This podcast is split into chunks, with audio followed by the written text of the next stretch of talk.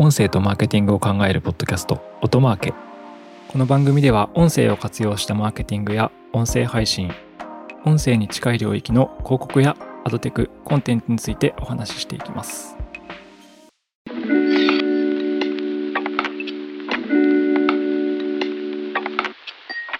こんにちは、音なるの宮城大輔です。皆さん、まあ、日頃音楽聴かれると思うんですけど、日本の音楽市場が世界で何位の市場かご存知でしょうか？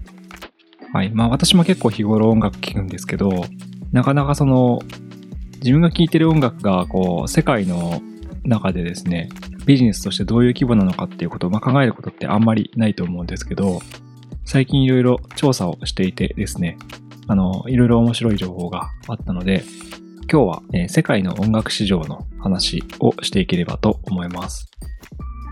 で先ほどの、えー日本は世界で音楽市場が何位なんでしょうかというところの質問としては、まあ、広告業界の方、あの、大手の広告代理店の方とか、えーラジオ業界の方なんかはもちろんよく知ってるよということかもしれないんですけど、全世界の音楽市場のうちで日本の市場っていうのは実はですね、世界2位なんですね。2位です。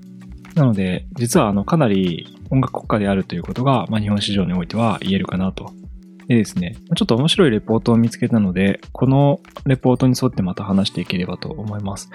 えっ、と、まあ、数ヶ月前に出されていたレポートで、IFPI、国際レコード産業連盟という団体からですね、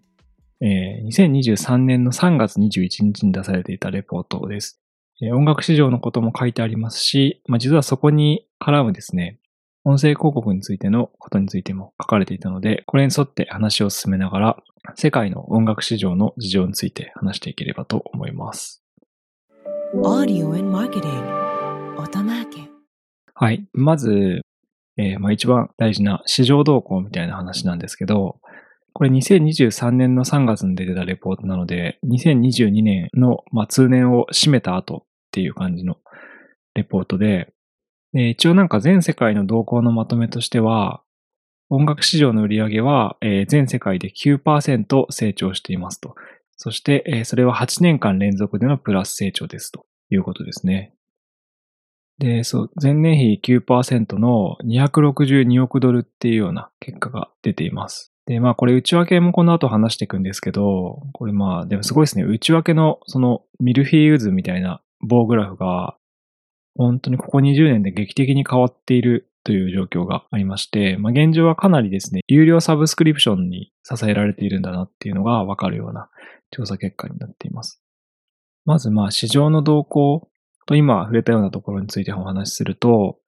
最新の2022年は262億ドルという世界市場でしたと。で、これ日本円に直すとですね、まあ、ちょっと今円が安いので、えー145円だとして3.5兆円以上あるという市場ですね。で、今から2つこの市場の特殊なことを、特殊というか奇妙な変化をしているところについてお話しするんですけど、先ほど8年間連続で成長しているという話をしたんですけど、あの、その通りですね、2025年から右肩上がりに伸びています。で、逆に言うと、2025年より前はずっと実は低下してたという市場ですね。これ結構、うん、面白いっていうか奇妙な動向だなって思ったんですけど、ですのでこのレポートにはですね、2022年の最新データから遡って1999年まで、まあ、記載があると。23年分ですかね。書かれているという形で、で、その1999年に始まっているこのレポートはいきなりですね、あの、減り始めているっていう感じですね。基本的には1990年からずっとダウントレンドで、2014年までずっとですね、この音楽市場っていうのは低下し続けていた時期があります。具体的には1999年に223億ドルから2014年には13.1億ドル。これすごいですね。100億ドル近く、まあ厳密に言うと90億ドル、えっ、と、85億ドル消失してると。半分はいかないですけど、40%以上減みたいなことが、この時12年とかで起きてるっていう感じですね。ダカダカダカダカダカって下がって、えー上がっていったっていう感じなんですけど、2014年に底を打って、2015年からまた、あの、毎年右肩上がりで伸びていってるっていう市場なんですけど、そう。で、この背景にあるのはですね、おそらく、あの、違法ダウンロードがですね、2000年前後からすごい増えて、音楽をみんなですね、CD 買わなくなってしまって、インターネットの普及で、まあ、違法に音楽を入手することができてしまうっていう市場感が2014年ぐらいまで起きてですね。で、まあ、音楽市場自体がシュリンクしていると。で、これ実は内訳も書かれてまして、その円盤ですね。レコードとか CD を買っていた、まあ、そうやって音楽を聴くのがほぼ100%だった2000年頃から、まあ、ガーッとこう減っていってですね。ただ、2004年頃からですね、ダウンロード、あとアザーデジタルっていう項目ができています。これ Apple Music のあのダウンロード販売のことだと思うんですけど、これ新しい市場ができ始め、そして、そうですね、2007年ぐらいから徐々にストリーミング市場ができてきて、今だと実は比率としても巨大な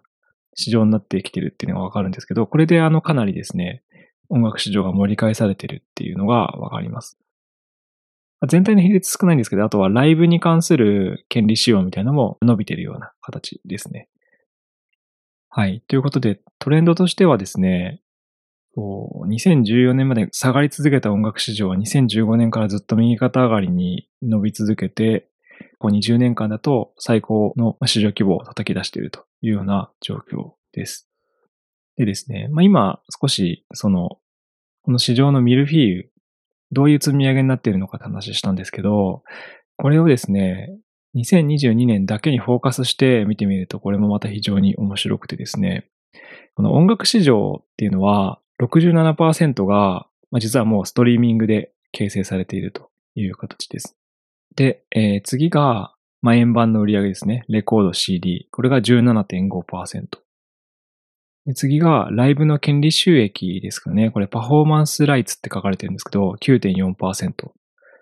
でその次が、ダウンロード販売。まあ、未だに音楽ダウンロードして聴く人もいるというので、えー、3.6%。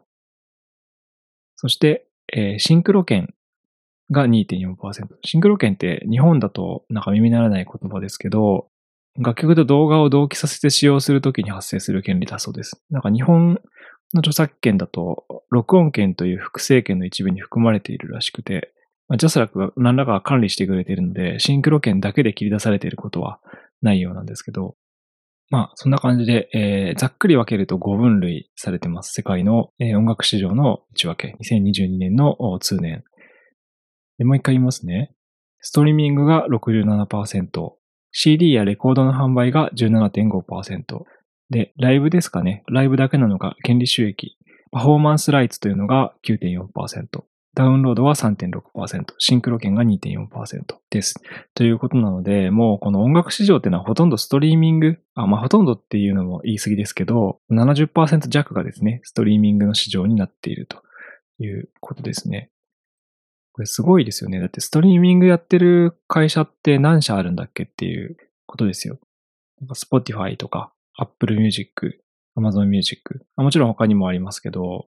そういうところはもう流通の首根っこを押さえているような状況で、なので音楽を聴かれるってことはストリーミング会社が儲かるっていうことだというような流通構造になってるんだなというふうに思いました。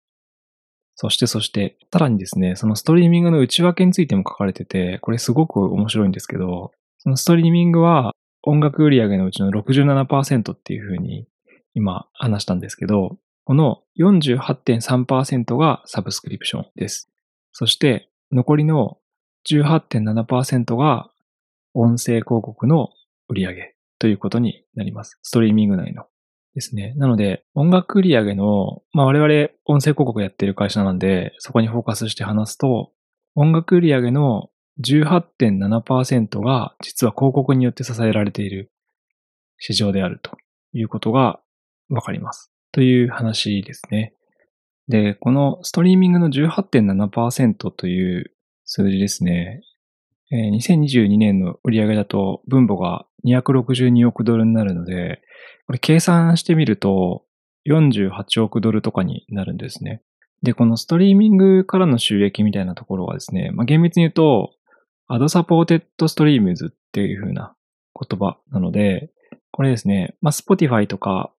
Amazon Music とかっていう話はあるんですけど、まあ、結構 YouTube ですね。あれ、包括契約結ばれてるので、YouTube で何かしらですね、音楽演奏とかされると、まあ再生とかもそうですかね。あれも権利収益入ってるはずなので、まあ、結構動画由来のものも入ってるのかなというふうに思いました。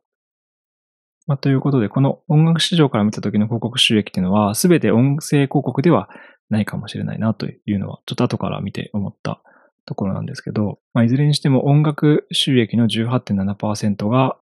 まあ、今や広告市場であるということは、まあ、結構大きな影響力を持っている金の作り方になっているんだなというふうに私は感じました。ちなみに、あの、冒頭でですね、国の話をしたんですけど、まあ、日本は音楽市場で世界2位だと。で、これですね、まあ、ずっと変わってないんですね。何年も変わってない状況で。で、ちなみに、あの、上位4位は大体不動の順位で、1位がアメリカ、2位が日本、3位がイギリス、4位がドイツ。まあ、こういう感じですね。で、その後の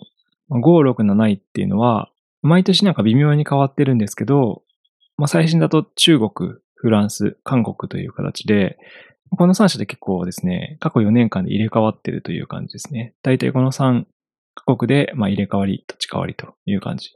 その後8位にカナダ、9位にブラジル、10位にオーストラリアと続きます。そう。まあ、冒頭からもう一回お伝えすると、1位アメリカ、2位日本、3位イギリス、4位ドイツ、5位中国、6位フランス、7位が韓国、8位がカナダ、9位がブラジル、10位がオーストラリアという形で、そうですね。なんか日本市場って、こう、英語圏とかの中に急にポッと現れるみたいな感じもあるんですけど、まあ、アジアの中でも、まあなんか、なんでしょうね、ガラパゴスだからなのか、その結構マスメディアが強い国だからなのかわからないですけど、不動の2位であるっていう感じですね。で、ちなみにこのグローバルレポート、基本的に全部英語で書かれてて、世界市場について書かれてるんですけど、まあ、日本人アーティストも何人か登場してて、あいみょんさんとか、えー、藤井風さんとかが、ちゃんと写真付きでレポートに登場しています。はい。で、あと最後にですね、まあ、いろんな国のこの音楽業界のキーマンですね、えー、ワーナーミュージックとか、まあ、ソニーミュージックとか、いろんなところのキーマンがこう市場考察みたいなことを書いてるんですけど、まあ、結構広告について書かれてた箇所が何箇所かありまして、そのサブスクサービスがですね、世界の音楽市場だと67%を占めてるっていう中で、まあ、そのさらに内訳で広告で売り上がっているものと、サブスクリプションで音楽ストリーミングサービスに課金して売り上がっているものがあるんですけど、まあ、基本的に儲かるのは、サブスクだっていうふうに書かれてます。で、サブスクの成長がとにかくもうめちゃめちゃ重要だというふうに書かれていまして、ですね、なかなか広告がまだまだですね、未発展で有料エコシステムへの移行がされていないけれども、まあ重要な国というのが書かれています。それが、まあ、第3のグループっていうふうな言葉使われてますけど、インドや、まあ、エジプトとか非常に大きな人口を抱えている国が、まあ、非常に重要だというようなことを書かれています。なので、まあ、結構音楽業界、音楽出版的にもですね、まあ当然ですけど、昔 CD 買ってもらってたわけなんで、この人たちがですね、広告で音楽を聴くんじゃなくて、ちゃんと音楽を聴くことに対して直接お金を払うようにしていくっていうのが重要であると考えているようです。でそして、それがサブスクリプションであるという形ですね。なので、これを読んでて私は結局音楽プラットフォーマーに流通を握られているんですけど、まあ音楽レーベルとか出版社、音楽出版社もサブスクにどんどん移行していけっていうのは、利害は一致してるんだなっていうふうに思いました。まあ、それ以外に今、お金払ってもらう方法がないんで、当然なのかもしれないですけどね。まあ、今更レコード売ったろうとか、CD 売ったろうってならないのかなっていう感じなんでしょうけど。あとは、まあ、結構短編ビデオが実はやっぱ音楽に重要っていうことも書かれてますね。結局なんか短編のビデオコンテンツっていうのはほとんど音楽ベースのものだから、まあ、だから短編動画に関しては音楽が非常に重要なんだということが書かれています。まあ、あとは全体を通してやっぱり、えー、ユーザーを広告ベースのサービスから有料サブスクリプションに変換することが音楽業界にとっての当然だみたいな。なので、無料で聞かせるんじゃなくてちゃんとリスナーがお金を払うっていうふうにしていくことが目下の課題ということは、えー、共通して語られているのかなというふうに思いました。はい。まあ、これだけ見ると、音声広告という文脈だと、なんか音楽プラットフォームについては、やっぱ広告は必要枠みたいな感じなのかなと思いましたね。で、あとこれはもうラジオと違うところかなと思いますね。なんか音楽を聴くのに広告が必要っていう世界って、まあ、ここ10年ぐらいでできてきた価値観だと思うんで、なんかラジオはやっぱ広告と一体であるものだと思うんですけど、まあ、音楽って結構感情を司るものですね。なんか感傷、センチメンタルにしてやりたいときはそういう曲を聴きますし、えー、チルい気持ちになりたいときは、えー、チルい曲を聴くっていうときに、まあ、広告っていうのがマッチしてればいいですけどね。なかなかそうじゃないときっていうのはどうなんだっていう話とかもあるかもしれず。なのでラジオとかと比べて、ラジオはしかも交互のコンテンツですから、と比べると音楽と広告っていうのが、まあ、若干その、できればサブスクに切り替えてしまいたいよねっていうのが、まあ、収益面でももちろんあるのかなというふうに感じました。それはわかります。はい。というところで、やっぱりそのサブスクに移行していくっていうことが非常に音楽業界では鍵を握っている動きのようです。はい。まあ一応このレポートに関してはここまでなんですけど、そうですね。個人的には、あの、世界で2位の音楽市場である日本ですね。で、そのお金はどこに流れてるんだろうっていうことですね。まあそれこそ、あいみょんさんとかって、藤井風さんとかってすごい人気だと思うんですけど、でもまあ、それ以上になんか、アイドルとオタク音楽に流れてるんじゃないかみたいなのをちょっと思ったので、いや、それが全然悪いことではないんですけど、なんか日本の場合は、その音楽市場を支えているものがまた違うものである気もするなというのも、日本の市場だけにフォーカスして考えたときには思っていました。基本的にあの、鬼滅の刃とかもそうですけど、アニソンが上位になって、キャズムを超えていくみたいなところもあると思いますし、なんか本当に日本人って一億総オタクだと思っているので、まあ、そコンテンツは、えー、そこが強くなっていってるんじゃないかという個人的な仮説ですね。はい。まあ、お前が言うなっていう感じなんですけどね。ガンダムオタクのお前が言うなっていう話ではもちろんあるんですけど。はい。なので、まあ、ただ今の部分は日本市場の分析はまだきちんとできてないので、これまた次の機会にですね、やっていこうと思ってますので、また調査して面白いこと分かったらあお話ししていきたいと思います。まあ、まとめると、音楽市場は世界では9%、8年連続で伸びています。そして、その重要な理由がストリーミングサービスの成長だったという感じと、実はまあその中でも、やはり広告収益とサブスクリプション収益があるというところと、やはりただサブスクリプション収益がま非常に重要であるということが考えられているようですと。そして日本は2位の市場で、これはまあ今不動の順位ですという感じです。ですので、まあ、この音楽の市場がですね、非常に大きい日本というのは、私は音声広告とも、無関係ではないというふうに考えています。なんかストリーミングサービスでも無料課金のユーザーの方が多いように思うので、はいまあ、この音声広告とも関係する音楽市場というのは、また引き続き継続して情報を寄っていければというふうに思いました。ということで、えー今回は世界の音楽市場についてお話ししました。今回は以上です。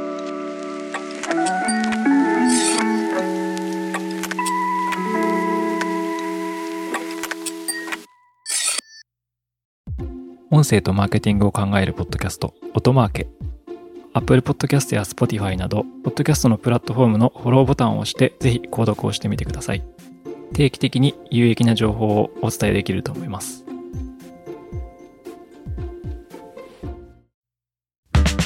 アフタートークです。アフタートークでは私が最近気になることや話したいことについて話していきます。そうですね。えっ、と、本編で、まあ音楽市場の話をしたので、ちょっと音楽の話とかをしていければというふうに思うんですけど、そうですね。私、あの、まあ、全然ギター上手くないんですけど、まあ、ギターを何本か持ってまして、で、まあ、弾くってほどではないんですけど、あの、ピックを握って弦にこうぶつけることがあるっていう感じ